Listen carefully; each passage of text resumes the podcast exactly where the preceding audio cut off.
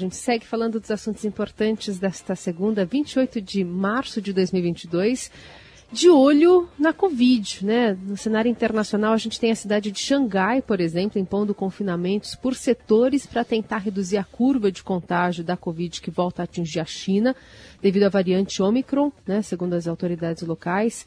Com cerca de 25 milhões de habitantes, a maior cidade da China vai continuar e vai confinar sua metade leste por cinco dias a partir desta segunda para fazer testes e a partir de 1 de abril fará o mesmo com a parte oeste.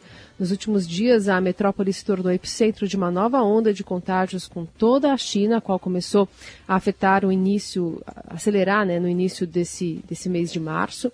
E até agora Xangai evitou adotar um confinamento total, pensando nas questões econômicas, manter o porto, o centro financeiro da cidade abertos para pro proteger também a economia nacional. E a gente tem visto por aqui, né, ao, ao, mesmo tempo, a população acima de 60 anos no estado de São Paulo já podendo receber a quarta dose da vacina contra a Covid a partir do próximo dia 5 de abril, mas aí precisa ter tomado a terceira dose já é, é, com esse contexto internacional e as coisas que a gente tem visto aqui no Brasil, especialmente em São Paulo, que a gente conversa agora com o infectologista da Beneficência Portuguesa de São Paulo, João Prats, que está conosco. Doutor João, obrigada por estar aqui. Bom dia. Bom dia, Carol. Bom dia aos nossos ouvintes. É um prazer estar aqui com vocês. Agradeço o convite. Doutor, a gente está vendo então esse início da quarta dose da vacina contra a Covid. É, a, a vacina né, já desenhada para atender a primeira onda que a gente teve da, da epidemia por aqui. Queria entender o quão importante é se adotar essa dose de reforço depois da terceira, né? Nesse calendário mundial, né, em que o Brasil também coloca-se em contexto. Muito bem. Uh, bom, a gente está vendo uh, ressurgimento de casos de Covid, como você colocou muito bem na China, né, em alguns países da Europa. Né? E nós temos sim dados que vão chegando, os dados apresentados pela Pfizer aí com a última com essa última é, aprovação da quarta dose pela FDA, Agência Europeia e pela Agência Brasileira, a nossa Anvisa, basicamente o que está sendo demonstrado é o seguinte, né, se você olhar pessoas que receberam a terceira dose, uh, e aí você dá uma quarta dose, e você observa a mortalidade, internação, essas coisas todas, né? Quem tem uma dose que faz mais tempo, então mais do que quatro meses, parece que tem mais internações, mais casos graves, mas especialmente mais infecções. E aí quando você tem uma dose mais recente, então nos últimos dois meses ou antes, uma dose mais nova, né, diminui muito a quantidade de novas internações e de novas infecções. Então todos os dados estão se baseando no seguinte, né, a, existe sim uma perda né, do benefício da vacina ao longo do tempo, e parece que uma dose recente retoma esse benefício, te traz esse, esse, essas coisas boas de novo, de reduzir a chance de internação, de morte, e especialmente agora, nesse, nesse momento que os casos estão em diminuição, né, diminuir o número de infecções de modo geral. Porque nós estamos numa situação que é o seguinte, a população mais suscetível são quem? Os imunossuprimidos, por exemplo, para os quais a vacina não funciona muito bem, e nós queremos acabar de vez com os casos. Então esse é o momento de manter altos títulos de imunidade para toda a população, em especial aqui os idosos nesse momento. Então essa quarta dose, ela vem para falar assim, mais proteção, quanto mais recente for a última dose, parece que essa proteção vai durar mais tempo nessas populações de alto risco e também ajuda a proteger, por não por diminuir as infecções, aqueles pacientes que não se beneficiam tanto da vacina, ou que respondem mal à vacinação. Esse é o racional de mais doses, mais intervalos curtos assim. Doutor João, essa, essa perda, né, depois de quatro meses, que o senhor falou, um pouco de eficácia, é, pressupõe então a necessidade de uma quinta dose, enfim, de dose de reforço ou de uma vacinação anual? Pressupõe esse tipo de coisa? Essa é uma pergunta muito boa, né? A gente uh, não tem como ter certeza absoluta disso, mas sim, por um lado, você tem que pensar o seguinte, né? Se o, o número de casos nos países está em diminuição, talvez diminua a um ponto que já eu nem precise de mais doses, porque a doença tem uma baixa circulação e o que eu dei de doses até agora foi suficiente para diminuir, inclusive, o número de infecções. Pode ser que a gente chegue nesse ponto. Enquanto a gente não chegar, sim, pode acontecer sim que a gente tenha novamente momentos que a gente uh, tenha que vacinar mais uma vez, uma quinta dose talvez, e talvez em situações muito especiais em que as pessoas têm uma resposta ruim. É difícil responder essa pergunta porque a gente está vacinando a quarta dose agora e a gente vai estudar o que acontece com essas pessoas, né? E aí a gente vai ter mais respostas ao, ao longo do tempo. Com relação a, a uma vacina anual, eu não sei prever, é difícil prever exatamente o que vai acontecer com o Covid, porque o que tem acontecido é, surgem novas variantes, a gente tem que se preocupar de novo em surtos de contagiosidade. Mas pode ser que, se a gente vacinar todo mundo e a produção estiver muito alta, essas variantes diminuam o suficiente, né? A gente não tenha surgimento de novas variantes, porque quanto mais infecções, maior o risco de surgir uma variante nova, tomara que isso não aconteça mais. E nós temos coronavírus outros, a gente falava isso no começo da pandemia, que já circulam entre a gente que não tem uma vacina anual porque eles não são tão importantes.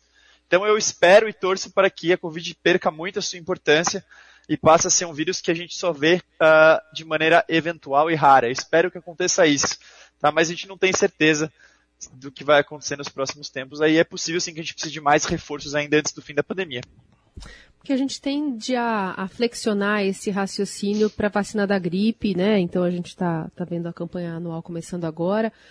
É, ao mesmo tempo, a, a gripe está muito relacionada à sazonalidade, né? O senhor me corrija se eu estiver errada. E, a, e, a, e, a, e o Covid não, né? Ele está no inverno, está no verão, está no outono. E, e aí tem essas subvariantes que vão se desdobrando, enfim, algumas são mais preocupantes, outras não. Como é que se coloca isso dentro de uma vacina?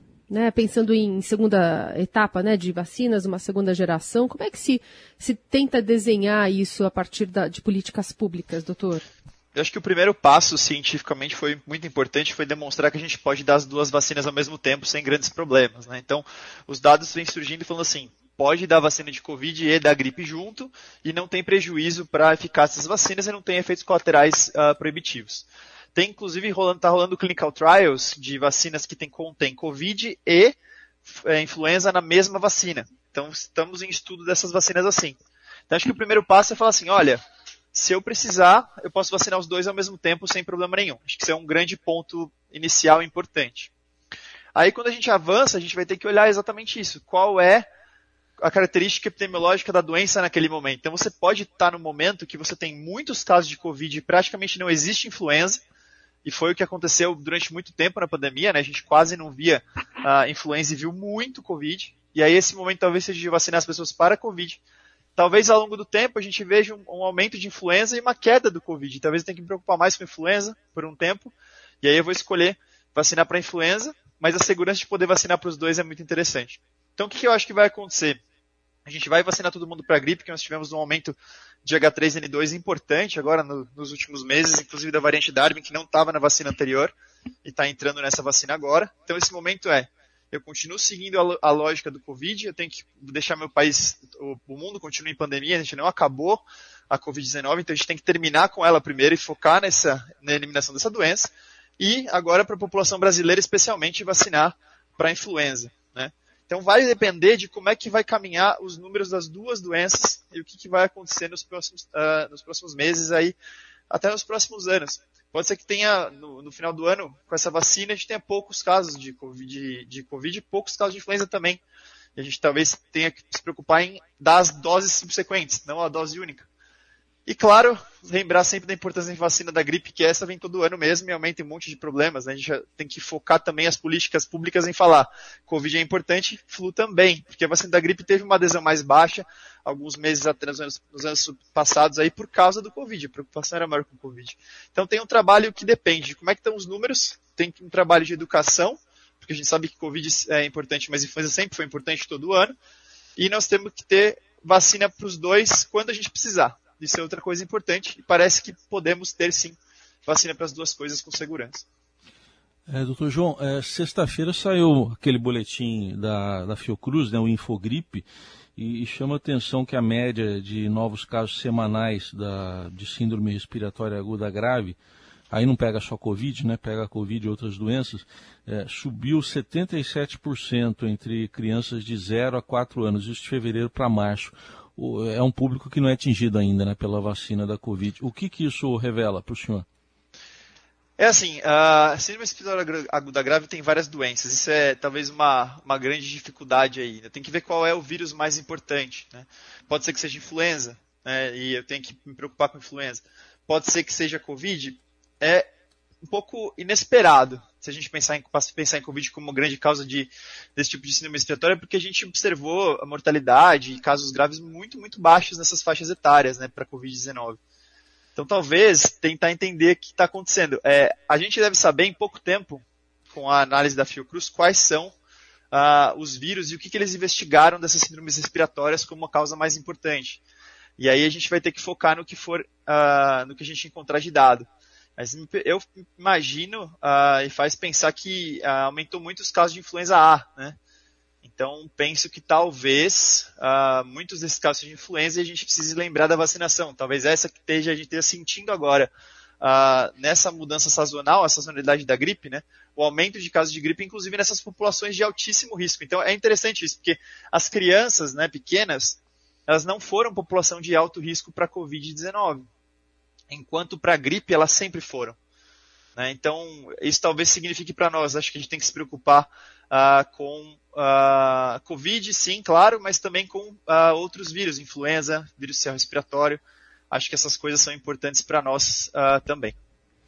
Só para concluir, doutor João, queria que o senhor reforçasse essa orientação. Por que, que é possível dar vacina da gripe e contra a Covid ao mesmo tempo, sem que nenhuma delas perca a sua, a sua eh, proteção, né, a sua função primordial? Isso normalmente acontece em braços diferentes. Eh, tem a ver a vacina que é com a vacina Coronavac, que é diferente da Pfizer, nesse, nesse cálculo? É assim, a maior parte dos estudos que a gente tem de segurança são. É, hoje é assim, não é uma vacina coformulada ainda, né? Tem, isso está rolando ainda, a gente não tem resultado, mas o que a gente tem resultado é vacinar as duas vacinas ao mesmo tempo, preferencialmente em braços diferentes para diminuir efeito colateral como dor, por exemplo. Isso é recomendação dos, dos, da maioria dos especialistas. E a maior parte dos estudos é com vacina da Pfizer, a maioria do que a gente tem resultado. Mas não se espera que seja diferente com a Coronavac. Então, os estudos sugerem o seguinte, que não diminui a proteção e que não tem um aumento de efeitos colaterais. É claro que quando você vacina duas vacinas, você tem dor no braço, tem dor no outro braço, né? Então, tudo bem. Mas não há um aumento de, de, de é, efeitos colaterais de preocupação graves, o que necessita de internação. E aparentemente a eficácia, a geração de anticorpos, a resposta é a mesma. A maioria dos estudos é com, com a vacina da Pfizer ainda. Né? Esse talvez seja a única limitação dessa informação mas é muito provável que com as demais vacinas uh, não haja muita diferença. Tá? É, a gente não acredita que vá encontrar uh, problemas com, com vacinação uh, com a gripe com outras vacinas. Muito bem, esse infectologista da Beneficência Portuguesa de São Paulo, o Dr. João Prats, ajudando a gente a entender essa nova etapa da vacinação contra a gripe, de olho ainda sempre contra é, a Covid, né? Agora a quarta dose sendo aplicada a partir de quem tem 60 anos em São Paulo. Doutor, obrigada pela conversa. Até a próxima. Obrigado, obrigado a todos os ouvintes. Até a próxima.